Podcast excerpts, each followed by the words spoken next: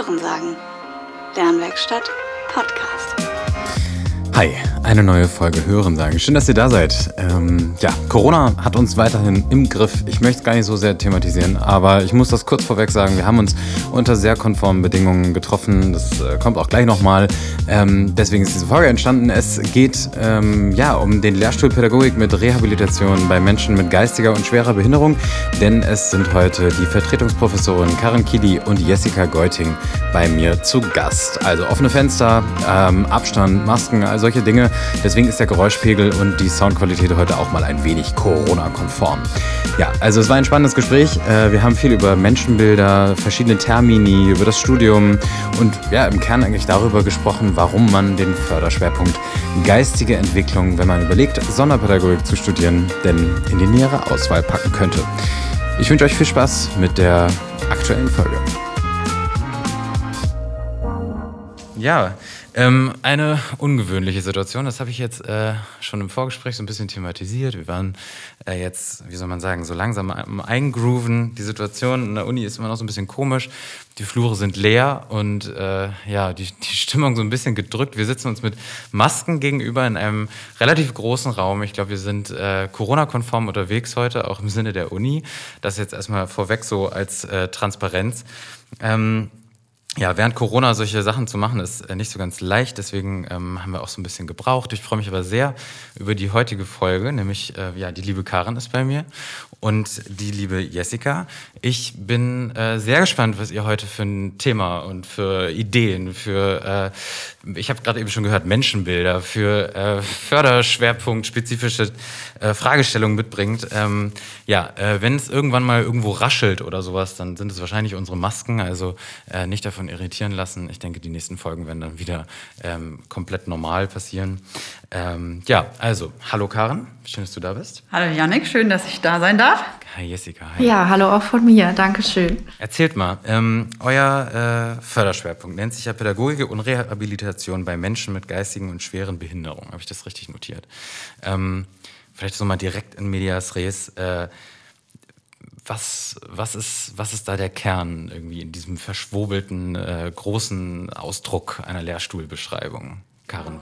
Also äh, zuerst mal ist das ja der Lehrstuhltitel. Und ähm, das Besondere ist, dass wir ein Lehrstuhl sind, der sowohl den außerschulischen als auch den ähm, schulischen Bereich betrifft. Das ist sonst an der Uni eigentlich in den Lehrstühlen so ein bisschen oder zwischen den Lehrstühlen ein bisschen aufgeteilt. Ähm, ich weiß gar nicht, ob wir der einzige Lehrstuhl sind, der das so sehr miteinander verbindet, aber es zeichnet uns aus. Das heißt, wir haben einen bestimmten Personenkreis und den betrachten wir in der gesamten Lebensspanne von quasi Geburt und früher Kindheit bis zum Lebensende. Und dazu gehört eben auch die schulische Phase, weshalb an unserem Lehrstuhl auch der Förderschwerpunkt geistige Entwicklung mit angesiedelt ist. Nicht nur an unserem Lehrstuhl, auch an unserem Nachbarlehrstuhl, der zum Arbeitsbereich gehört, aber vor allem auch an unserem Lehrstuhl. Und vielleicht da noch ganz kurz die wichtige Ergänzung, wie ich finde. Ähm, wir haben einen bestimmten Personenkreis vor Augen, nämlich ähm, im Lehrstuhltitel Menschen mit geistiger und schwerer Behinderung. Wir nennen sie Menschen mit komplexen Behinderungen. Mhm. Ähm, das ist doch nochmal wichtig zu benennen, weil äh, ja, das, das Feld der Bedarfslagen und das Feld der Unterstützungsmöglichkeiten und so weiter sich da schon nochmal auf den Personenkreis oder die Personenkreise orientiert. Ähm, bevor ich gleich nochmal näher auf euch gehe, äh, das Wort geistige Behinderung, wenn ich es richtig im Kopf habe, wird ja auch ja, in unterschiedlicher Art und Weise diskutiert, ob man es verwenden soll, wie es verwendet werden kann. Ähm, das ist so ein typisches Fettnäpfchen vielleicht, an das ich auch jetzt heute irgendwie hier laufen und treten könnte. Ähm, ich würde mich freuen, wenn wir da so eine äh, Gesprächsatmosphäre schaffen, in der ihr mir gerne sagen könnt, wenn ich in, in eurem Sinne ähm, Förderschwerpunkt spezifisch, auch so wie ihr vielleicht äh, ne, denkt, Denkweisen entwickelt habt, ähm, falsch spreche oder vielleicht auch falsch argumentiere, Schlussfolger. Ähm, weil das ist so das, der erste Punkt, wo ich irgendwie darauf gekommen bin und dachte, okay, spannend, ähm, dass der Lehrstuhl sich so nennt. Magst du vielleicht da kurz noch was zu sagen zu diesem Wort? Habe ich das richtig im Kopf, dass das diskutiert wird? Ja, absolut. Also da sind mehrere Diskurse, die da sichtbar werden. Das erste ist vielleicht grundsätzlich der Diskurs, Kategorisierung, Dekategorisierung. Brauchen wir Namen? Brauchen wir Begriffe für Dinge, ähm, die gleichzeitig damit ja auch stigmatisiert werden zum Beispiel? Und das ist ein Diskurs, den wir sehr offen führen und ähm, wo es zumindest aus meiner Perspektive weiterhin auch wichtig ist, dass jeder, jede sich selbst positioniert dazu. Deshalb, wenn ich jetzt weiterspreche, formuliere ich vor allem meine eigene persönliche Meinung und sage, ähm, ich finde es ganz schön, wenn es so ähm, sensibel ansprichst oder sagst, ähm, bitte helft mir an dieser Stelle. Ähm, ich habe das Gefühl, hier äh, muss man vielleicht vorsichtiger vorgehen. Ja, da bin ich auch von überzeugt, weil ähm, Worte schaffen Taten. Es ist wichtig bei uns und das vielleicht zeichnet diesen Förderschwerpunkt oder unseren Lehrstuhl besonders aus. Wir müssen uns sehr viele Gedanken über die verwendeten Begrifflichkeiten machen, weil sie Tatsachen schaffen. So und Jetzt ist vielleicht spannend äh, zu erfahren, wie gehe ich mit dieser Begrifflichkeit um. Ja. Ähm, ich habe mich dafür entschieden zu sagen, wir brauchen äh, Namen, wir brauchen Begriffe, damit wir bestimmte Dinge identifizieren können, damit wir Teilhabechancen und Teilhabebarrieren genau für diesen Personenkreis äh, identifizieren können und dementsprechend vielleicht auch dann handeln können, äh, Öffentlichkeit schaffen können, Dinge benennen können. Und dazu brauchen wir einfach Namen. Und wenn es jetzt darum geht, zu gucken, wie könnte so ein Name lauten, dann äh, sind wir mitten in einem Lehrstuhldiskurs, den wir uns immer wieder stellen. Die Denomination, also der Titel des Lehrstuhls, heißt geistige und schwere Behinderung. Von schwerer Behinderung sprechen wir intern zumindest und vielleicht auch in der Disziplin schon länger nicht mehr, weil damit der Fokus auf den Grad der Behinderung, auf die Schwere der Behinderung gelegt wird. Und für uns ist es wichtig, ähm, hier von einer ausschließlich individuumszentrierten Perspektive wegzugehen, eher in eine ja, gesamtgesellschaftliche Berücksichtigung des Phänomens Behinderung. Mhm. Und deshalb sprechen wir, zumindest aktuell, eher von Menschen mit geistiger und komplexer oder von Menschen mit komplexen Behinderungen.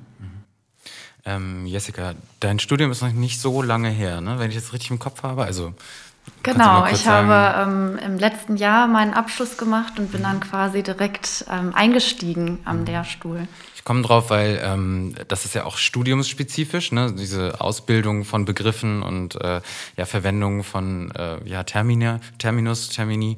Ähm, wie ist das bei euch? Was, was lernst du denn jetzt äh, vielleicht mal vom ersten Bachelorsemester bis zum letzten Mastersemester so dann in deinem Studium kennen?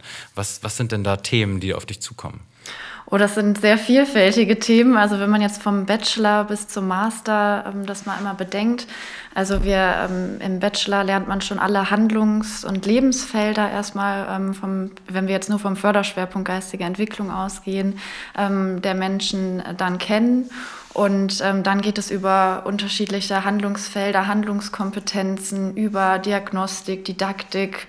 Ähm, das wäre dann jetzt nur der Bachelor quasi. Mhm. Und dann ähm, im Master gibt, gibt, gibt es dann auch nochmal Module zu Pädagogik, Didaktik. Da dann auch immer an unserem Lehrstuhl dann vor allem auch mit dem Fokus komplexe Behinderungen, ähm, aber im Förderschwerpunkt dann auch noch mit dem Fokus Inklusion. Und äh, ja, wir geben auch noch ähm, das Aufbaumodul im mhm. Master. Da geht es dann auch nochmal um Pädagogik, Rehabilitation und Didaktik bei Menschen mit komplexer Behinderung. Also wirklich ein ganz breites mhm. Feld. Und da werden natürlich auch diese Termini mhm. nochmal besprochen, vor allem dann auch in diesen Fokus-Seminaren. Ähm, mhm. Jetzt hast du super viele äh, so Begriffe genannt. Wir kommen, glaube ich, später nochmal drauf, irgendwie vielleicht für eventuelle Studienanfängerinnen, Anfänger, um da nochmal irgendwie so ein bisschen mit dem Kamm durchzugehen, was da was ist. Ähm, aber was wäre jetzt für dich so eine Essenz, wenn du sagst, okay, man hat dieses Studium absolviert, ähm, du hast dich jetzt dazu entschieden, am Lehrstuhl zu bleiben. Ich, promovierst du, Frage an der Stelle, oder bist du in der Lehre nur tätig? Ich weiß nicht. Also, ich bin im Moment in der Lehre tätig. Okay. Mhm. Ähm, Promotion ist noch nicht in Aussicht, ja. aber es kann ja vielleicht noch kommen. Okay. Okay, also du, du hast aber auf jeden Fall irgendwie Energie gewonnen, weiter dich mit dem Themenfeld zu beschäftigen ja, und auch Fall. wissenschaftlicher, universitärer Ebene. Ähm, merkst du da dann äh, für dich irgendwie nach dem Studium plus das, was jetzt irgendwie in den letzten zwei Jahren bei dir kam, meintest du, glaube ich, ne? Ähm, noch so ein, so ein Zuwachs? Hast du noch so einen Blick von oben gewonnen? Ja, auf jeden Fall. Also ich setze mich ja jetzt noch mal ganz anders mit den Inhalten auch noch mal auseinander, ähm, ganz viel vertiefter Und ähm, ich glaube, das ist auf jeden Fall sehr wertvoll, ähm, das dann nochmal aus einer anderen Perspektive zu betrachten. Wir sind jetzt schon ziemlich so bei eurer Zielgruppe, also bei dem, was irgendwie, worum es nachher geht. Ähm, könnt ihr das vielleicht nochmal ähm, beschreiben, ähm, vielleicht so ein bisschen niederschwelliger, ähm, in Anführungszeichen? Mit was für Kindern hat man da zum Beispiel zu tun, ähm, wenn ich jetzt an die Schule denke und wo in, finden die wirklich statt, also im System, in welchen Schulformen zum Beispiel? Wer möchte antworten? Ganz frei. Ich kann einfach mal anfangen und Gerne. du ergänzt mich vielleicht. Ja. Also es ist einfach ein sehr heterogener Personenkreis. Es ist ganz schwierig, das so ähm, runterzubrechen, sage ich jetzt mal. Ähm, also es handelt sich dann um SchülerInnen, die ähm, ganz unterschiedliche Unterstützungsbedarfe haben. Das kann ähm, in unterschiedlichen Entwicklungsbereichen auch sein, ähm, Wahrnehmung, Kognition, ähm, Sprache, Motorik, also wirklich sehr heterogen. Und die ähm, SchülerInnen mit dem Förderschwerpunkt geistige Entwicklung werden vor allem dann auch an Förderschulen mit dem Förderschwerpunkt mhm. geistige Entwicklung später unterrichtet. Mhm. Genau, und das ist dann ähm, eine Ganztagsschule, wo dann auf die individuellen Bedürfnisse und Bedarfe der Person dann gezielt eingegangen werden kann. Vor allem auch durch ähm, unterschiedliche Disziplinen, die dann da auch arbeiten. Also es ist häufig so, dass dann da Ergotherapie und Logopädie und so weiter auch angesiedelt sind. Mhm. Genau. Dann zeichnet sich vielleicht diese Schulform durch eine sehr intensive äh, ein intensives Lehrer-Schüler-Verhältnis, Lehrerinnen-Schülerinnen-Verhältnis aus. Also häufig kleine Lerngruppen, relativ hoher Personalschlüssel, relativ viele Assistenzkräfte noch mit in den Klassen, um eine möglichst individuelle und differenzierte Unterstützung ähm, zu gewährleisten. Im Kontext von Inklusion, und das ist natürlich irgendwie auch immer mitgedacht bei unseren Überlegungen, zeigt sich schon, dass das aktuelle System sich hier noch sehr herausgefordert sieht, um entsprechende Rahmenbedingungen zur Verfügung zu stellen. Das heißt, die Zahlen von SchülerInnen mit dem Förderschwerpunkt geistige Entwicklung ähm, im, an allgemeinen Schulen sind weiterhin leider noch sehr gering. Mhm. Ähm, natürlich nicht ausgeschlossen. Wir haben ja jetzt seit 2015 das Wahlrecht der Eltern. Das heißt, die dürfen über die Schulform ähm, bestimmen bzw. mitbestimmen. Mhm. Ähm, und trotzdem sind es doch häufig die Rahmenbedingungen an den Schulen, die vielleicht einer entsprechenden Unterstützung im Weg stehen, sodass wirklich gesagt werden kann, der Großteil unserer Schülerinnenschaft ist noch an Förderschulen mit dem Förderschwerpunkt geistige Entwicklung. Mhm. Mhm. Ein äh, großes, komplexes Feld, ähm, spannende berufliche Herausforderungen, die sich daraus ableiten. Ähm, ich frage mal ganz doof, was, was bringe ich als Lehrkraft, wenn ich in diesem Bereich gehen möchte, wenn ich das als tägliches ähm, ja, Handlungsfeld für mich entdecke? Was bringe ich da im besten Fall mit? Ja, das ist eine, also darüber haben wir im Vorfeld einfach schon mal nachgedacht, weil das eine wirklich sehr tatsächlich auch komplexe Fragestellung ist, weil es ein komplexes Tätigkeitsfeld ist. Und auch das ist, glaube ich, sehr schwer allgemein zu beantworten. Mhm. Ähm, ich fange mal an mit so Schlagworten und Jessica ergänzt dann gegebenenfalls. Deshalb da, das war ein Moment, wo ähm, der Begriff Menschenbild fiel mhm. und Haltung fiel. Das ist für mich wahnsinnig wichtig, ähm, mit einem entsprechenden mit einer entsprechenden Sicht auf den Menschen in dieses Handlungsfeld zu gehen und tatsächlich ähm, nicht aus so einem äh, wie soll ich sagen, ähm, mütterlichen ähm, Helfersyndrom-Gedanken äh, diese Berufswahl zu treffen, sondern eher mit der Sicht, alle Menschen haben ein Recht auf Bildung und ähm, dazu möchte ich beitragen als Lehrerin. Und deshalb sind vielleicht andere Punkte nochmal besonders wichtig, wenn es um, um die Arbeit mit den mit dem Personenkreis, mit SchülerInnen, mit dem Förderschwerpunkt geistige Entwicklung geht. Ähm, man muss Freude daran haben, Menschen zu begegnen. Und mit Begegnung meine ich aber wirklich ein sehr breites Verständnis von Begegnung. Man muss Freude an Beziehungsgestaltung haben, man muss sich auf andere einlassen können. Ähm, das betrifft sowohl die Zusammenarbeit mit den SchülerInnen, die sehr personenorientiert erfolgt, ähm, als auch die Arbeit mit KollegInnen, weil in der Regel im Team gearbeitet wird und das natürlich ein, ja, auch eine bestimmte Anforderung ist. Dazu muss man Lust haben. Also Menschenbild und Menschenfreund wäre vielleicht so das, was ich wichtig finde. Mhm. Möchtest du was ergänzen? Ja, also ich würde das auch nochmal betonen. Diese Beziehungsarbeit ist äh, wirklich sehr zentral ähm, an der Förderschule oder generell im, im Umgang mit Menschen mit ähm, geistigen und komplexen Behinderungen. Und ähm, was dann auch noch damit einhergeht, würde ich sagen, ist äh, zentral auch die Individualisierung und Differenzierung, weil wir eben so personenorientiert vorgehen und ähm, da dann das Individuum im Vordergrund steht und das dann auch noch ein ganz zentraler Aspekt auch in der Unterrichtsgestaltung dann ist. Mhm. Also ähm, ich höre jetzt so ein bisschen raus, äh, es, es, es, es, steht viel dahinter, irgendwo äh, in die Schule zu gehen ähm, und sich mit dem Förderschwerpunkt zu beschäftigen. Ähm, wenn man jetzt gerade die Überlegung hat, äh, mache ich das, mache ich das nicht, ähm, wie kann man denn vielleicht an der Stelle sowas für sich so ein bisschen herausfinden, ob man, ob man diese, diesen Herausforderungen gewachsen ist? Also ich denke da jetzt natürlich ganz klassisch an Praktika oder sowas, aber ähm, habt ihr vielleicht noch irgendwie andere Ideen auch in eurem eigenen Lebensweg irgendwie gesehen, wo, wo habe ich vielleicht gemerkt, ach, das ist so ein Punkt gewesen, ja, ich, ich kann das, also ich kann auch in diese Welten oder zwischen diese Welten gehen, ne? das ist ja auch immer, glaube ich, so ein, so ein Thema bei euch, ne? so, wir sind in unseren ja, eigenen Sphären und müssen wir gucken da, dass wir äh, eine Verknüpfung da herstellen und irgendwie alle zusammen äh, an einem, ja, in, uns auf eine, eine Einheit irgendwie einigen. Also habt ihr da irgendwo so einen, so einen, so einen Punkt, so einen Anknüpfungspunkt, den ihr nennen könnt vielleicht? Mhm. Also ich kann sowohl in meiner eigenen Biografie äh, Punkte benennen, mache ich gleich gerne. Super gerne. Als mhm. auch ähm, tatsächlich von, äh, wie soll ich sagen, von meiner persönlichen äh, von meinem Hintergrund aus, wie ich glaube, dass es sehr sinnvoll wäre, in dieses Studium zu gehen. Mhm.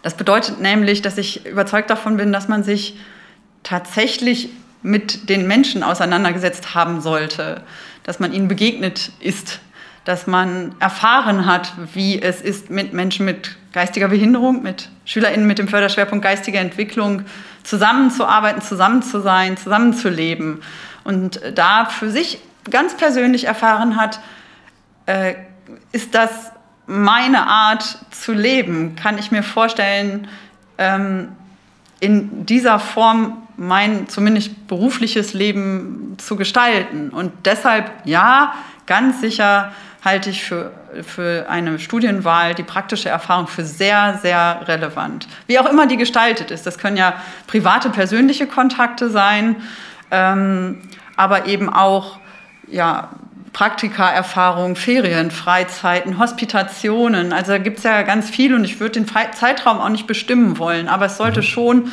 ein Einblick vorher vorhanden sein und sich daraus gegebenenfalls auch die Motivation ergeben. Und da vielleicht ganz kurz der biografische Hintergrund.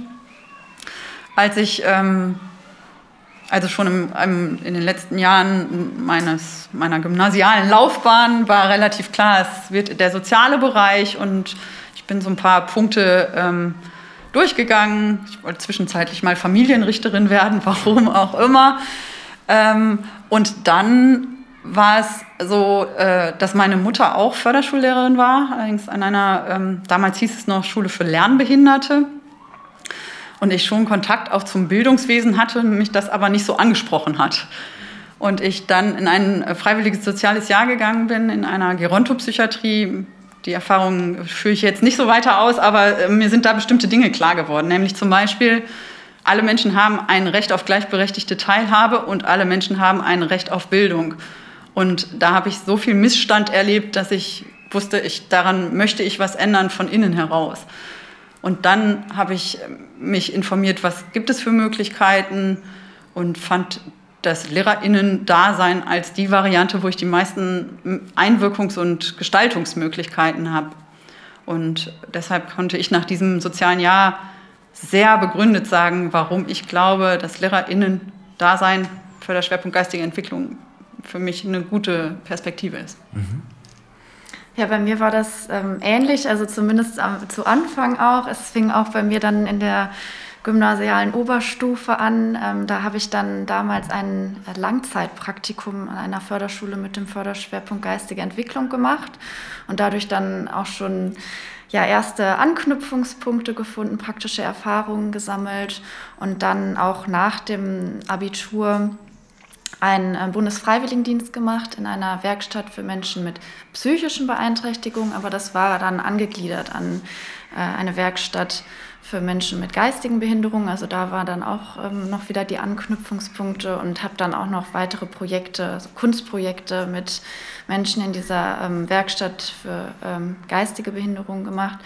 Und ähm, ja, dadurch hat sich das dann so entwickelt, dass ich dann ähm, Lehramt für sonderpädagogische Förderung mit dem Förderschwerpunkt geistige Entwicklung studiert habe. Also da auch diese Erfahrungen einfach mit dem Personenkreis, die das dann ja, angekurbelt haben mhm. quasi. Also über die Praxis an die Uni und dann Ne, je nachdem irgendwie dann weiter. Wie findet denn die Praxis bei euch im Studiengang dann ähm, statt? Also wie kann man sich das vorstellen? Weil das ist ja auch mal so ein Kritikpunkt oft, na, die Uni ist so theoretisch ja. und wir bräuchten da mehr Zugang. Wie versucht ihr das auch in den Curricula, die ja von oben irgendwie gegeben werden, wo man ja manchmal auch gar nicht so viel gegen machen kann? Ähm, wie, wie, wie, wie wird das eingebunden? Äh, das ist eine total spannende Frage, zumal sich da meine Perspektive im Laufe meiner Universitätskarriere mhm. ähm, auch noch mal ein bisschen verändert hat. Also ich kenne aus meiner eigenen, aus meinem eigenen Studium diesen Wunsch und diesen Bedarf. Und aus dem intensiven Austausch mit den Studierenden wird er mir auch häufig zurückgegeben. Ähm, Nichtsdestotrotz sehe ich den Auftrag der Universität schon auch in einer sehr stark theoriebildenden ähm, Ausbildung weil es mir ganz wichtig ist, dass wir unseren Auftrag klar haben. Und wir haben äh, an dieser Stelle dann als Lehrerin im Förderschwerpunkt geistige Entwicklung einen Bildungsauftrag. Und dafür haben wir hier ein äh, verankertes Lehramtsstudium. Und das sehe ich sehr stark theoriegeleitet. Aber es ist ganz wichtig, immer auch den Transfer in die Praxis mitzudenken und dafür Anknüpfungspunkte zu bieten, damit Studierende, die hier gelernten Inhalte, erworbenes Wissen tatsächlich auch eigenverantwortlich, selbstbildend in Praxis und in Handlung zu übertragen. Und dafür, und so jetzt zurück mhm. zur Frage, dafür versuchen wir schon einige Zugänge zu schaffen. Klar, die herkömmlichen praktischen Erfahrungen, EOP, ähm, Berufsfeldpraktikum im Bachelor, aber vor allem jetzt das Praxissemester, das wir seit 2015 äh, glücklicherweise haben, was da einen riesigen Mehrwert mitbringt könnten wir nachher noch was zu sagen. Mhm. Ähm, aber wir versuchen natürlich auch umgekehrt Praxis in die Uni zu holen. Und ähm, ja, da haben wir verschiedene Beiträge von Kolleginnen. Mag Jessica vielleicht noch kurz ausführen? Ja, also das äh, fängt dann auch schon tatsächlich ganz früh im Bachelor an. Ähm, und da auch ähm, direkt im ersten Modul ist es jetzt dieses Semester da eine Kooperation entstanden mit den Bildungsfachkräften von der TH Köln. Das bedeutet, das sind Menschen mit Lernschwierigkeiten, die dann an der TH ausgebildet werden, um Vorträge oder auch Seminare an Hochschulen zu geben. Also mhm. ähm, die Menschen berichten dann von ihren eigenen Erfahrungen. Speziell jetzt in diesem ersten äh, Modul ähm, sprechen sie dann über das Wohnen und ähm, das ist auch wirklich bei den Studierenden sehr gut angekommen. Also wir haben da auch eine Evaluation durchgeführt und das ähm, wurde hoch gelobt, äh, sage ich jetzt mal so. Und ähm, ja, dann auch in weiteren Modulen im ähm, Bachelor, da werden dann auch Gastvorträge äh, gehalten. Also im nächsten Semester wird es dann ähm, beispielsweise zum Thema Sexualität und herausforderndem Verhalten dann wirklich von Menschen aus der Praxis dann äh, Gastvorträge geben. Da fällt mir auch ein, wir haben tatsächlich auf Basis dieser Studierendenwünsche ähm, ein Modul ganz neu konzipiert, eine Lehrveranstaltung ganz neu konzipiert, weil unter anderem aus dem Praxissemester heraus immer wieder zurückgemeldet wurde, dass bei uns ähm, ein großes Desiderat, also eine Lücke besteht, ähm, was das Themenfeld unterstützte Kommunikation betrifft. Viele SchülerInnen mit dem Förderschwerpunkt geistige Entwicklung, ungefähr 30 Prozent, äh, kommunizieren nur unterstützt, also nur in Anführungsstrichen. Das heißt, ähm, für zukünftige LehrerInnen ist es sehr wichtig, da Kompetenzen zu erwerben. Die wurden bislang wenig berücksichtigt, wenig vermittelt. Und wir haben in Kooperation mit der Praxis, also mit KollegInnen aus der Praxis, äh, tatsächlich eine gesamte Lehrveranstaltung konzipiert, die sich ausschließlich damit beschäftigt. Das heißt, es ist ein Lehrprojekt. Die Hälfte des Semesters findet hier an der Uni statt und die andere Hälfte ähm, meistens in Blogveranstaltungen in der Praxis wirklich sehr fokussiert auf, wie kann unterstützte Kommunikation mit SchülerInnen gestaltet werden. Und das war sicherlich auch nochmal eine sehr wichtige Entwicklung. Dann ist mir eben noch eingefallen, ähm, vielleicht auch so zusätzliche Vernetzung, weil ähm, wir arbeiten sehr eng mit den ZFSL, Zentren für schulische LehrerInnenbildung, zusammen. Das ist nachher dann die Institution, ähm, wo das Referendariat durchgeführt wird und aber auch schon im Praxissemester mitbegleitet wird. Und da haben wir ein sehr enges Netzwerk mit unseren KollegInnen im Förderschwerpunkt geistige Entwicklung und versuchen, die unterschiedlichen Ausbildungsphasen äh, miteinander zu vernetzen. Das ist, glaube ich, auch nochmal so ein Punkt, der ganz wichtig ist. Und wir entwickeln gerade mit dem ZFL zusammen, beziehungsweise bei uns die inhaltliche Arbeit, ähm, digitale Lernmodule. Ist jetzt nicht vielleicht direkt Praxis, aber sehr praxisnahe Themenfelder, die von Studierenden häufig im Rahmen von Abschlussarbeiten nochmal bearbeitet werden und die dann eben auch ja, nochmal andere Zugänge zu bestimmten Themen ermöglichen. Genau, und diese digitalen Lernmodule binden wir auch selbst in der Lehre mit ein. Im Didaktikmodul äh, wurde da jetzt auch ein Online-Lernmodul dann in Kooperation mit dem ZFL, also dem Zentrum für Lehrerinnenbildung von der Uni, ähm, dann auch noch entwickelt und dann auch in der Lehre implementiert. Total spannend. Also man merkt, ihr habt, äh, bei euch ist Theorie, Praxisverzahnung extrem wichtig und deswegen würde ich nochmal umgedreht fragen, wo kann kann man denn vielleicht jetzt aus einer Theorie, wir können ja gerne vielleicht auch mal irgendeine hernehmen, vielleicht ein Modell oder ähm, etwas, was ihr vielleicht so ähm, präsent habt, ähm, dann für die Praxis lernen. Also es gibt ja auch den, also man kann es ja auch begründen, warum wir an der Uni halt Theorie geleitet lernen und äh, das dann mit Praxis ver ver vernetzen. Ich weiß nicht, Karin, vielleicht magst du mal. Also ich fange jetzt vielleicht direkt, weil ich jetzt so viel von Bildung gesprochen habe, bei Didaktik an. Und das ist eigentlich zumindest ähm, im, im Bachelorstudium bei uns auch ein Kernelement, uns damit auseinanderzusetzen, wie kann Bildung für SchülerInnen mit dem Förderschwerpunkt geistige Entwicklung gestaltet werden.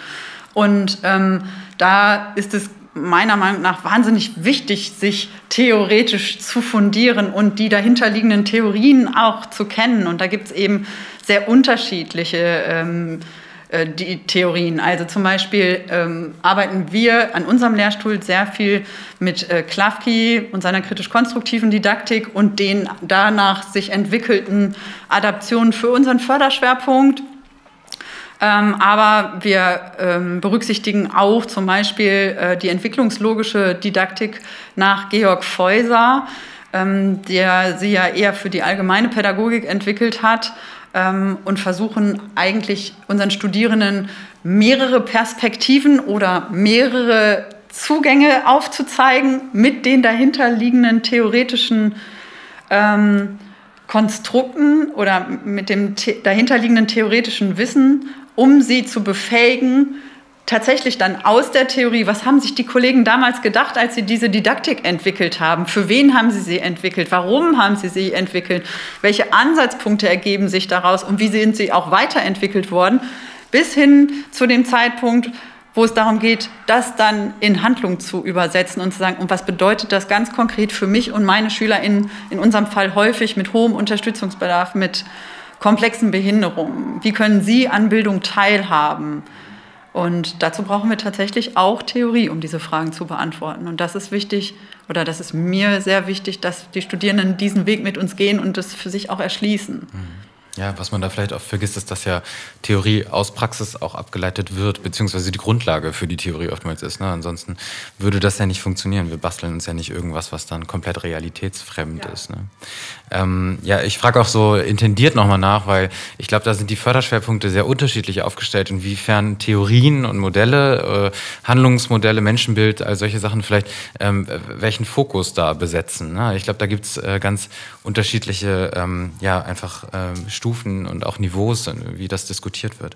Ähm, ich, wir waren jetzt auch schon so viel bei euch. Ich würde da gerne noch mal bleiben. Ich glaube, den Förderschwerpunkt haben wir ganz gut ge gepackt. So, wir wissen, glaube ich, worum es geht. Ähm, äh, ich fange mal bei dir an, Karin. Du warst, äh, hast du schon gesagt, irgendwie jetzt ähm, in deiner Gymnasiallaufbahn, Gymnasiallaufbahn dann irgendwann an der Entscheidung so, ähm, in, in welche Richtung geht das hier? Hast dann den sozialen Bereich äh, für dich äh, ausfindig gemacht magst du mal erzählen, ähm, wie, du, wie du dann in die Stelle, die du jetzt quasi inne hast, gekommen bist? Also das ist ja schon ein weiter Weg.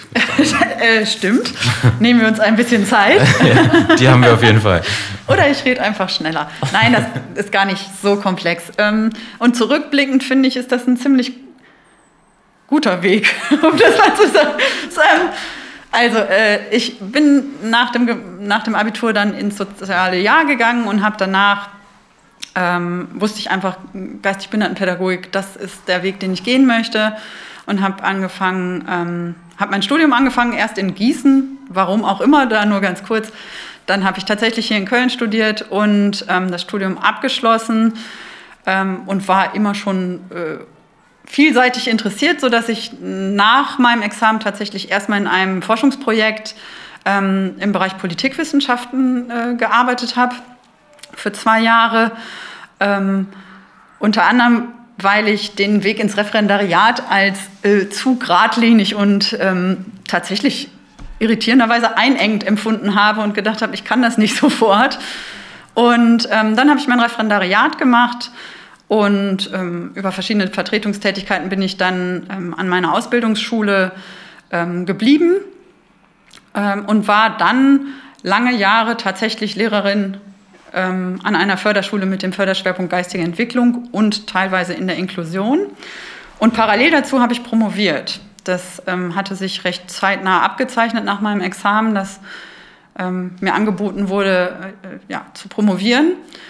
Und das ist vielleicht der ungewöhnliche Teil meines Wegs, dass ich wirklich neben meinem Lehrerinnen-Dasein im stillen Kämmerchen, in meinen freien Zeiten an einer Dissertation geschrieben habe, die sich aus einer Frage entwickelt hatte, die sich mir in der Praxis gestellt hat tatsächlich. Also ich habe zum ambulant betreuten Wohnen ähm, geforscht, einfach weil ich eine Schülerin hatte, die von heute auf morgen sozusagen ihren Anspruch auf einen Wohnheimplatz verlor und befähigt werden musste, den Weg alleine zu gehen. Und das habe ich als Anlass für mich genommen, damit auseinanderzusetzen. Und um es dann jetzt ein bisschen abzukürzen, ähm, über diese Dissertation und verschiedene Lehraufträge ähm, habe ich den Kontakt dann zur Uni im weitesten Sinne gehalten und bin dann nach zehn Jahren Schule ähm, als Sonderpädagogin im Hochschuldienst zur Uni zurück oder an die Uni gekommen und ähm, habe dann, glaube ich, zwei Jahre als Sonderschullehrerin hier gearbeitet, um dann die Stelle einer akademischen Rätin ähm, zu bekommen. Also auf die hatte ich mich dann beworben. Das ist ein Stellenformat, mit dem man entfristet ein Beamtenverhältnis an der Universität hat. Also ich habe einfach das Kapitel gewechselt, so nennt man dann, von der Schule in die Hochschule. Und das ist eigentlich auch meine Stelle, auf der ich bin. Und jetzt vertrete ich einfach seit anderthalb Jahren ähm, ja, die Professur an unserem Lehrstuhl, das macht mir auch Freude, weil wir einfach ein ganz tolles Team sind ähm, und viel entwickeln und bewegen konnten. Ähm, aber wir freuen uns auch alle, wenn wir dann vielleicht jemand Neues in äh, naher oder ferner Zukunft mhm. hier in unserem Team begrüßen können. Mhm. Jessica, vielleicht du. ja, ähm, mein Weg ist nicht ganz so lang. Aber ähm, ja, wie gesagt, ich ähm, bin dann auch nach dem Abitur, habe ich auch einen ähm, Bundesfreiwilligendienst gemacht und habe dann ähm, ja direkt auch mit dem Studium gestartet, auch hier an der Universität zu Köln. Und ja, danach, ähm, als ich dann meinen Abschluss gemacht habe, also meinen Master, äh, hat sich dann das Forschungsprojekt Digi Köln ähm, quasi entwickelt. Und ja, dann bin ich da so an die Uni gekommen. Also Karin und ich hatten uns damals dann unterhalten und ähm, ich habe da sehr großes Interesse bekundet. Und ja, dann bin ich erstmal im Forschungsprojekt angefangen und bin jetzt dann ähm, als Lehrkraft für besondere Aufgaben seitdem an der Uni. Okay. Da vielleicht noch der kurze Hinweis, Jessica hat nämlich ihre Bachelorarbeit bei mir geschrieben und so blieben wir uns verbunden, weil das eine ganz tolle Arbeit war. Und ähm, eigentlich, und deshalb, ähm, das sind die positiven Auswirkungen von Corona, wollte Jessica, also für uns positiven Auswirkungen, wollte Jessica eigentlich als Assistant Teacher nach England gehen und war quasi mit geplacktem Koffer, stand sie da schon. Ähm, und dann konnte ich aber sie überzeugen, doch hier zu bleiben und diese Stelle bei uns zu übernehmen. Und das war ja, das für uns die, zumindest ganz toll. Doch, die positiven Auswirkungen von Corona dann doch, ja. Immerhin ein bisschen was. Sehr schön. Ähm, jetzt hast du gerade so ein Forschungsprojekt schon mal angesprochen. Was sind denn weitere Forschungsprojekte oder Forschungsinteressen eures Lehrstuhls, vielleicht auch der Zunft im Allgemeinen? Wo geht es da so hin? Ich kann ja erstmal mit äh, Digi anfangen, Gerne. weil das so ein zentrales Projekt im Moment vor allem von uns beiden ist und auch noch von unserer Kollegin Theresa Stommel. Und äh, ja, das ist auch ähm, im Förderschwerpunkt geistige Entwicklung angesiedelt, deswegen passt das ganz gut. Also es geht dabei um Digitalisierung im Förderschwerpunkt geistige Entwicklung an ähm, ja, Förderschulen im Raum Köln. Und ja, wir möchten die digitale Bildung ähm, vorantreiben quasi, also ähm, schauen, wo sie erweitert werden kann und ähm, ja, sind da jetzt gerade mitten im Forschungsprozess, haben schon ExpertInnen-Interviews durchgeführt, die Lehrerinnenbefragung auch schon und entwickeln jetzt gerade die SchülerInnenbefragung. Also wir möchten da auch wirklich ähm, möglichst partizipativ vorgehen und dann auch die SchülerInnenperspektive einbeziehen. Also partizipative Forschung ist auch noch ein mhm. großer Aspekt. Darüber habe ich auch meine Bachelorarbeit geschrieben. Mhm. Magst du es vielleicht noch ganz kurz so ein bisschen ausführen? Also ich, ich kann mir jetzt was darunter vorstellen, aber ich kann mir vorstellen, dass äh, das dennoch irgendwie so zu Fragen äh, führen kann. Also was ganz genau bedeutet das? Partizipative so. Forschung? ähm, ähm, partizipative Forschung bedeutet, dass man ähm, nicht nur über die Menschen forscht, sondern die äh, Menschen dann auch mit einbezieht. Also ähm, das wäre jetzt so ganz kurz äh, das mhm. ausgedrückt. Ich weiß nicht, ob du das noch etwas näher ausführen möchtest. Ja, ist tatsächlich einer der Hauptforschungszweige bei uns am Lehrstuhl, deshalb auch für uns wirklich wichtig. Ähm, das ist eigentlich sogar eine politische Dimension dahinter. Äh, das heißt eben nicht nur in Forschung mit einbeziehen, sondern ähm, eine gleichberechtigte Ebene in Forschung einzunehmen und Menschen als Expertin ihrer selbst anzuerkennen und das auf allen Ebenen. Das hört sich jetzt ähm, ziemlich plausibel an und eigentlich auch notwendig, aber das ist natürlich äh, noch gar nicht weit ausgereift, wenn es darum geht, Menschen mit geistigen und komplexen Behinderungen in Forschung mit einzubeziehen. Sie müssen auch da erst noch befähigt werden, aber es geht uns eben vor allem um Fragen der Teilhabe grundsätzlich und hier auf einer empirischen Ebene, also auch Teilhabe an Forschung, Teilhabe in Forschung. Und deshalb ist das kann man fast sagen, eigener Forschungszweig bei uns, mit dem wir uns äh, sehr intensiv beschäftigen und es immer auch darum geht, wie können wir die Menschen selbst möglichst weitgehend mit einbeziehen. Wie, so. wie macht man das denn dann wirklich, mhm. der, also aktiv?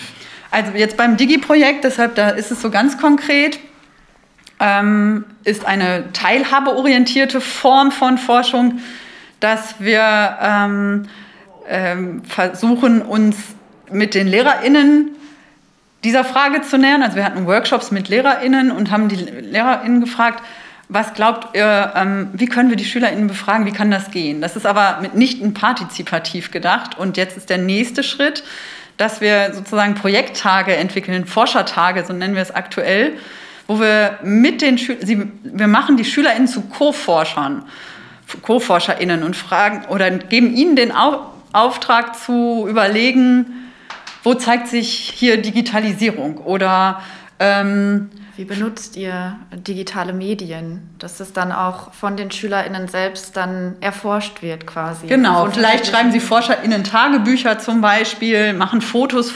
Ne? Sie kriegen selber einen Forschungsauftrag und gehen diesen Fragestellungen nach. Und das ist immer noch nicht partizipativ im Sinne partizipativer Forschung, aber schon sehr teilhabeorientiert so vielleicht. Mhm wo auch wieder dieses Menschenbild, was, worüber wir gesprochen haben, vom, ganz, vom Anfang irgendwie deutlich wird, ne? Und auch der allgemeine Ansatz, der bei euch im Lehrstuhl irgendwie vorherrscht. Ähm, habt ihr noch weitere Forschungsprojekte oder Gebiete, die ihr vielleicht vorstellen mögt? Mhm. Ja? Ähm, ja, also diese Frage nach der Teilhabe äh, ist für uns doch stark prägend bei allen Forschungsprojekten, die wir haben. Ähm, aber neben dem Förderschwerpunkt oder also neben diesen schulischen Fragen haben wir eben das gesamte Lebensfeld noch im Blick, versuchen wir im Blick zu haben und das vor allem dann bei Menschen mit äh, komplexen Behinderungen, sodass es bei allen weiteren Fragen vor allem um die Teilhabe von Menschen mit komplexen Behinderungen geht. Und da haben wir äh, jetzt ganz aktuell noch zum Beispiel ein Forschungsprojekt, was ähm, sich mit den Auswirkungen von der Corona-Pandemie beschäftigt, weil der Personenkreis Menschen mit komplexer Behinderung als ein besonders vulnerabler, das heißt verletzlich verletzbarer Personenkreis bezeichnet wird oder angesehen werden kann. Und dass jetzt gerade unter den Pandemieauswirkungen bestimmte Phänomene nochmal ganz besonders sichtbar werden. Exklusionsrisiken, äh, Exklusionsmechanismen, ähm, eben diese Vulnerabilitäten, diese Verletzlichkeiten, Verletzbarkeiten. Und das Forschungsprojekt, was wir haben, das legt ein bisschen den Fokus auf ähm, Kommunikation, als Kommunikationsbedürfnisse und Gesundheitskompetenzen. Und eine der Fragen, denen wir uns annähern, ist, wie findet denn gesundheitsbezogene Information statt? Mhm. Ähm, beziehungsweise wie können Menschen mit komplexer Behinderung ihre Bedürfnisse hinsichtlich dieser Information äußern? Wie können, wie, kann, wie können sie da zu einer Teilhabe befähigt werden? Und das ist das Projekt Communication in the Crisis, ähm, was wir jetzt zum 1. April gerade anfangen und äh, wo wir uns alle sehr darauf freuen tatsächlich. Und ansonsten ähm, ja, bedienen wir fast alle Lebensfelder von Menschen mit komplexer Behinderung. Also jetzt mein Fokus ist noch berufliche Bildung im, äh, für diesen Personenkreis. Aber wir haben tatsächlich alles. Also eine Kollegin beschäftigt sich vor allem mit Menschen mit geistiger Behinderung und psychischen Erkrankungen, sogenannter Doppeldiagnose. Dann haben wir eine Kollegin, die zu ähm, vor allem einer didaktischen Fragestellung forscht. Ein Kollege beschäftigt sich mit Fragestellungen ähm, zur Sucht bei Menschen mit geistiger Behinderung. Ähm, eine Kollegin hat vor allem gesundheitsbezogene Fragestellungen, Health Literacy heißt es dann im Fokus. Eine weitere Kollegin beschäftigt sich mit organisationsbezogenen Fragen, strukturellen Fragen, institutionsbezogenen Fragen und, und, und. Also wir haben vielfältige Forschungsinteressen und tatsächlich jetzt gerade diese zwei großen Projekte, die wir bearbeiten. Es ist ja auch, äh, das sagt euer Titel ja auch, nicht äh, ein kleines Feld. Ne? Es ist ein riesiges Feld, was da äh, bedient werden muss. Ähm, ich würde so langsam zum Ende kommen. Ich glaube, wir haben wirklich äh, einige Themengebiete für den Anfang ganz gut äh, abgeackert. Sonst muss man sich jetzt bitte an der Uni einschreiben und anfangen zu studieren. Aber was äh, wollt ihr vielleicht noch so persönliche Notiz, äh, was ihr immer schon sagen wolltet, eure fünf Minuten Sendezeit äh, quasi äh, noch irgendwelchen äh, interessierten Zuhörerinnen mitgeben, auf den Weg geben. Gibt's da was? Habt ihr, habt ihr noch irgendwelche Worte, die ihr senden wollt? Äh, bestimmt und wahnsinnig gerne. Die Frage ist allerdings wahnsinnig herausfordernd, weil es jetzt äh, alles und nichts sein kann. Ähm, ich würde zum einen natürlich gerne Werbung machen für den Förderschwerpunkt und das Studium. Ähm, dass wir ein tolles Team sind, ist sicherlich sichtbar geworden, aber dass die Arbeit mit dem Personenkreis eine wahnsinnig interessante, spannende, herausfordernde, aber auch ähm, wahnsinnig viel gebende ähm, Arbeit sein kann, das ist vielleicht auch sichtbar geworden. Deshalb ähm, ja einfach nur der Aufruf, sich mit mit der Berufswahl hier vielleicht noch mal auseinanderzusetzen und zu sagen, äh, traut euch, es lohnt sich. Das wäre so der erste Appell. Und ich würde, bevor ich dir das Wort übergebe, vielleicht noch sagen, ähm, diese Vielfalt, die macht auch sehr viel möglich. Und ähm, das ist eine Chance und das ist aber auch ein Risiko. Und deshalb sehe ich unsere Aufgabe als so wahnsinnig wichtig an, ähm, hier Studierende zu befähigen, in die Welt hinauszugehen und ähm, ja, sich um Teilhabe und Bildung für alle zu bemühen. Aber das eben aus einer durchaus auch sehr reflektierten, theoretisch fundierten Haltung heraus.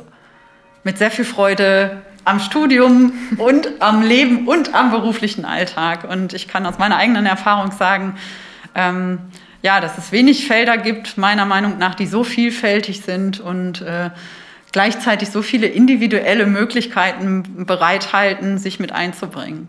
Deshalb, ja, ja zum Förderschwerpunkt geistige Entwicklung.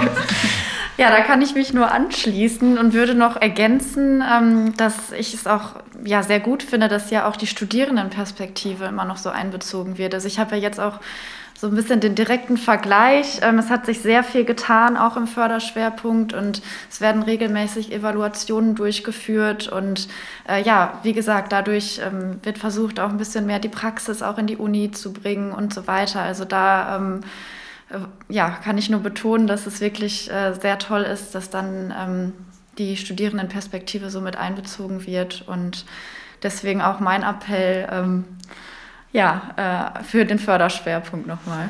Und vielleicht ganz kurz ein Werbeblock Fachschaftsarbeit. Die Studierendenperspektive ist uns nämlich wirklich wichtig und wir haben auch die Zusammenarbeit mit der Fachschaft durchaus intensiviert in den letzten ähm, Semestern und deshalb vielleicht an neue Studierende, die diesen Podcast gegebenenfalls hören, hier der Aufruf, die ähm, Studierenden der Fachschaft freuen sich immer über Unterstützung und es lohnt sich sehr und man hat dann natürlich nochmal ganz andere Möglichkeiten, auch bei Lehrstuhlarbeit mitzuwirken.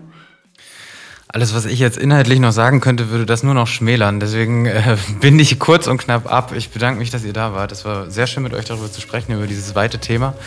Ähm, und wünsche euch noch einen schönen Tag an der Stelle. Macht's gut. Ciao. Wir danken. Danke Tschüss. Tschüss. Ja, ich glaube, ich muss gar nicht so viel sagen. Es ist ziemlich viel gesagt worden und es gibt das große, weite Internet. Dort werdet ihr mit Sicherheit fündig, wenn es um weitere Informationen gibt. Es gibt natürlich auch eine Homepage des Lehrstuhls und ähm, ja, Förderschwerpunkt spezifische Infos dort überall zu finden. Ja, wie man hört, man kann dort sehr sympathische Menschen kennenlernen. Die nächsten Folgen gehen wie gewohnt weiter. Mal gucken, wie schnell wir sind, was so passiert. Ich wünsche euch einen schönen Tag.